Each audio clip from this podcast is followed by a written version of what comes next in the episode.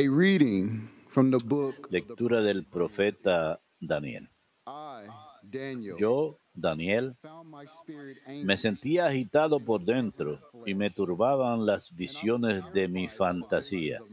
Me acerqué a uno de los que estaban allí de pie y le pedí que me explicase todo aquello. Él me contestó explicándome el sentido de la visión. Esas cuatro fieras gigantescas representan cuatro reinos que surgirán en el mundo.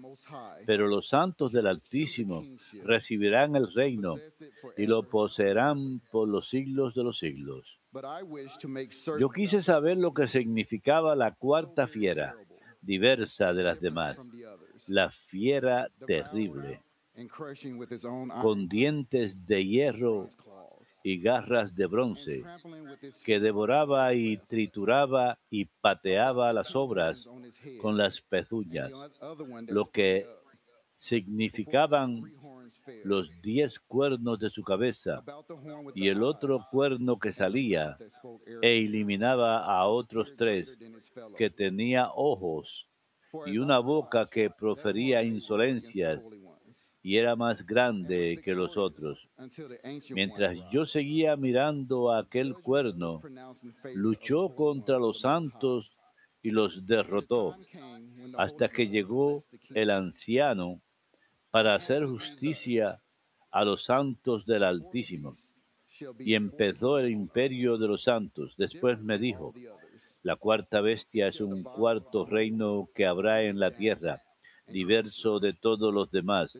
Devorará toda la tierra, la trillará y triturará. Sus diez cuernos son diez reyes que habrá en aquel reino. Después vendrá otro diverso de los precedentes que destronará a tres reyes. Blasfemará contra el Altísimo e intentará aniquilar a los santos y cambiar el calendario de la ley. Le dejarán los santos en su poder durante un año y otro año y otro año y medio. Pero cuando se siente el tribunal a juzgar, le quitará el poder y será destruido, aniquilado totalmente. El poder real y el dominio sobre todos los reinos bajo el cielo será entregado al pueblo de los santos del Altísimo. Será un reino eterno al que temerán y se someterán todos los soberanos. Palabra de Dios, te alabamos, Señor. Give glory and eternal praise to him. Ensálcenlo con himnos por los siglos. Ensálcenlo con himnos por los siglos. Hijos de los hombres, bendigan al Señor. Ensálcenlo con himnos por los siglos. O Israel, bless Bendiga Israel al Señor. Ensálcenlo con himnos por los siglos. priest of the Lord. Sacerdotes del Señor, bendigan al Señor. Ensálcenlo con himnos por los siglos. Servants of the Lord, Siervos del Señor, bendigan al Señor. Ensálcenlo con himnos por los siglos. spirits and souls of the Almas y espíritus justos, bendigan al Señor. Ensálcenlo con himnos por los siglos. Santos y humildes de corazón, bendigan al Señor. Ensálcenlo con himnos por los siglos.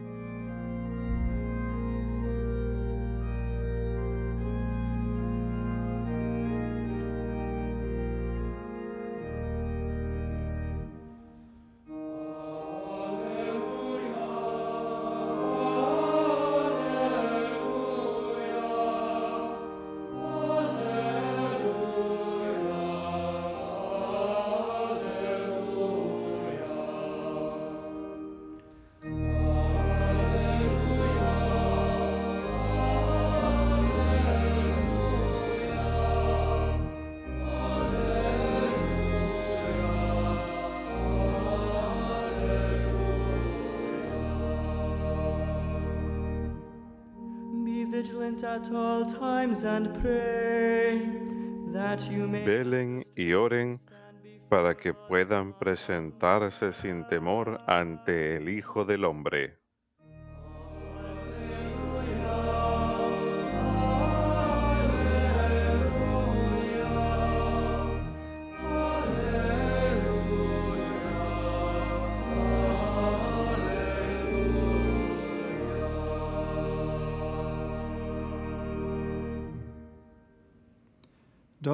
Dominus vobiscum. Lectio Sancti Evangelii secundum Lucam.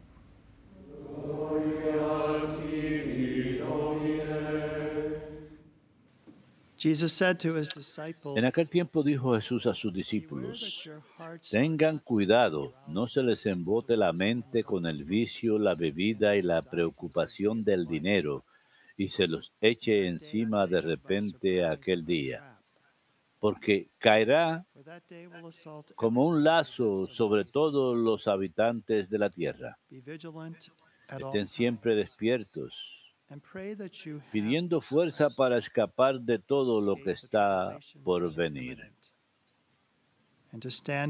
Manténganse en pie ante el Hijo del Hombre. Domini.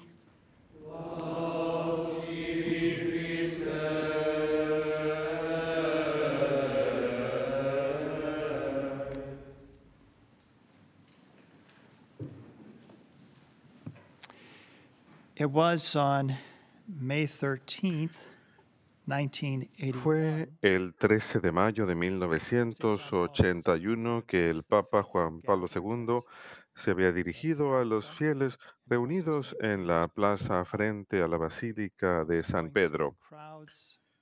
Estaba recorriendo la muchedumbre cuando un asesino profesional disparó dos balas.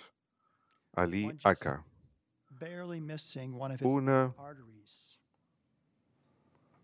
No le da a una de sus arterias principales por muy poco. Fue llevado al hospital y gracias a Dios, sobrevivió. pocos meses después, 15th, el 15 1981, de agosto de that he made his first 1981, public appearance. Realizó su primera aparición en público. El 15 de agosto de 1981 es un día especial para nosotros aquí. Es el día que la madre lanzó esta red televisiva. Pocos meses después de ello, en el aniversario del intento de asesinato, visitó Fátima en acción de gracias por haber sobrevivido. De hecho, dijo que fue la mano de una madre que guió el rumbo de la bala y, e impidió que el Papa muriera. ¿Y qué dijo cuando estuvo en Fátima ese día? Basó su homilía en el Evangelio según San Juan capítulo 16, cuando Jesús le dice a su madre, He ahí tu hijo. Y como el discípulo, entonces San Juan la recibió en su casa. Y dijo que en ese momento ella también se convirtió, él se convirtió en hijo de ella. Él dijo, la maternidad de María se manifiesta de forma en particular en los lugares en donde ella va a nuestro encuentro, en sus moradas, lugares donde se siente la presencia especial de la Madre. Y él dijo, esto puede ser algo tan sencillo como un pequeño santuario que uno tiene en la casa o cuando uno reza el rosario o carteles que la gente en Europa pone en lugares de devoción. Ah, Cuando van por el camino, hacen paradas para rezar a la Virgen. Sin embargo, dijo él, en ciertos lugares la presencia de la Madre se siente de manera particularmente vívida. Estos lugares a veces irradian su luz sobre una gran distancia y congrega personas que vienen desde lejos. La radiantez puede extenderse sobre una diócesis, la nación entera o a veces sobre varios países e incluso continentes. Estos lugares son los santuarios marianos. Pero él dijo, en todos estos lugares el testamento singular del Señor crucificado está actualizado. Jesús desde la cruz nos dice, como le dijo a San Juan, he ahí a tu madre. Y le dice a ella, he ahí a tu hijo. Y entonces el hombre siente que le ha sido encomendado a María. Va ahí para estar con ella, como con su madre. Le abre su corazón a ella y le habla acerca de todo. La recibe en su propio hogar, o sea, le presenta todos sus problemas, que a veces son difíciles, sus propios problemas y los de los demás, los problemas de la familia, de las sociedades, de las naciones y de toda la humanidad. Algo que podemos hacer el día de hoy, en este primer sábado, encomendar nuestros corazones a María, los problemas de toda la humanidad hoy en día. Estaremos rezando el rosario del primer sábado a la conclusión de esta misa en vivo esta mañana. Así que permanezcan con nosotros y recen este rosario, encomendando al corazón de la Virgen todos sus problemas, los problemas que la humanidad enfrenta hoy, que son muchos y difíciles. Pero luego habla de su propia razón para ir a Fátima en el aniversario del intento de asesinato.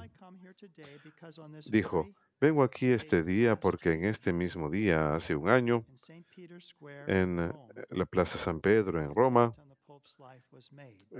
se hizo un intento contra la vida del Papa y una coincidencia misteriosa con el primer aniversario de Fátima que ocurrió el 13 de mayo de 1917. Parezco reconocer en la coincidencia de la fecha un llamado especial a venir a este lugar. Así pues, hoy estoy aquí. He venido para agradecer a la divina providencia en este lugar donde la Madre de Dios parece haber elegido de forma particular y cita Lamentaciones por la misericordia de Dios fuimos librados. He venido en especial para confesarme aquí la gloria de Dios mismo. Bendito es el Señor que creó el cielo y la tierra. Fue entonces, dos años después, casi tres años después, que visitó la prisión para visitar al hombre que trató de asesinarlo, Ali Atka. Y lo primero que Ali Atka le dijo cuando lo visitó, ¿por qué no estás muerto? Quizás no lo dijo con ese tipo de... Creo que fue más así como, oh, entonces, ¿por qué no estás muerto? ¿Por qué no estás muerto? Porque era un asesino profesional. Así que el Papa le habló, habló acerca de la fe, habló acerca de Fátima y Aliatka se angustió porque pensó que esta señora de Fátima podía venir a perseguirlo. Y estaba en lo cierto, pero no en la manera que él pensaba. No era para matarlo, sino para revelarle a su Hijo Jesús. Y eso es lo que el Papa le estaba enseñando, la misericordia de Dios. Y parece haber tenido efecto porque en el 2014, de hecho, él visitó la tumba del Papa en el Vaticano. Pero esta historia con la que empecé en este primer sábado también ilustra algo importante acerca de nuestras lecturas de hoy. Hay algo más grande que los reinos de este mundo. Daniel está aterrorizado por las visiones que tiene en su mente y como mencioné anteriormente en esta semana, a medida que llegamos al final del año litúrgico, este es el último día del año litúrgico, comenzamos Adviento con la vigilia esta noche. En este último día hemos estado, esta última semana hemos estado leyendo el libro del profeta Daniel porque él habla acerca de las últimas cosas. Y él tiene una visión terrible acerca de los horribles reinos que traerán tanta desolación y opresión. Pero luego lo que sucede es, él dice que ellos hacen guerra contra los santos y son victoriosos hasta que el antiguo llega, el antiguo. Y ayer escuchamos Daniel capítulo 7.